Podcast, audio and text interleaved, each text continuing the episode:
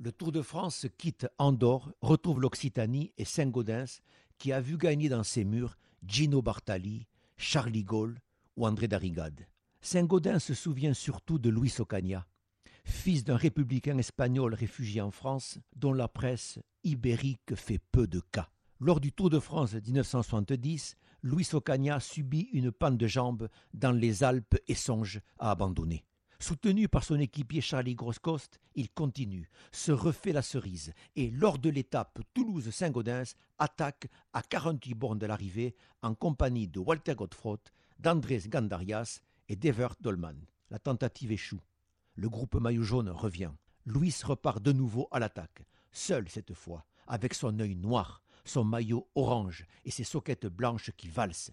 Dans la côte de Monsonès, à 24 km de l'arrivée, il a 1 minute 25 secondes d'avance sur les coureurs de la Salvarani et de la casse qui mène la chasse. Ils ne le rejoindront pas.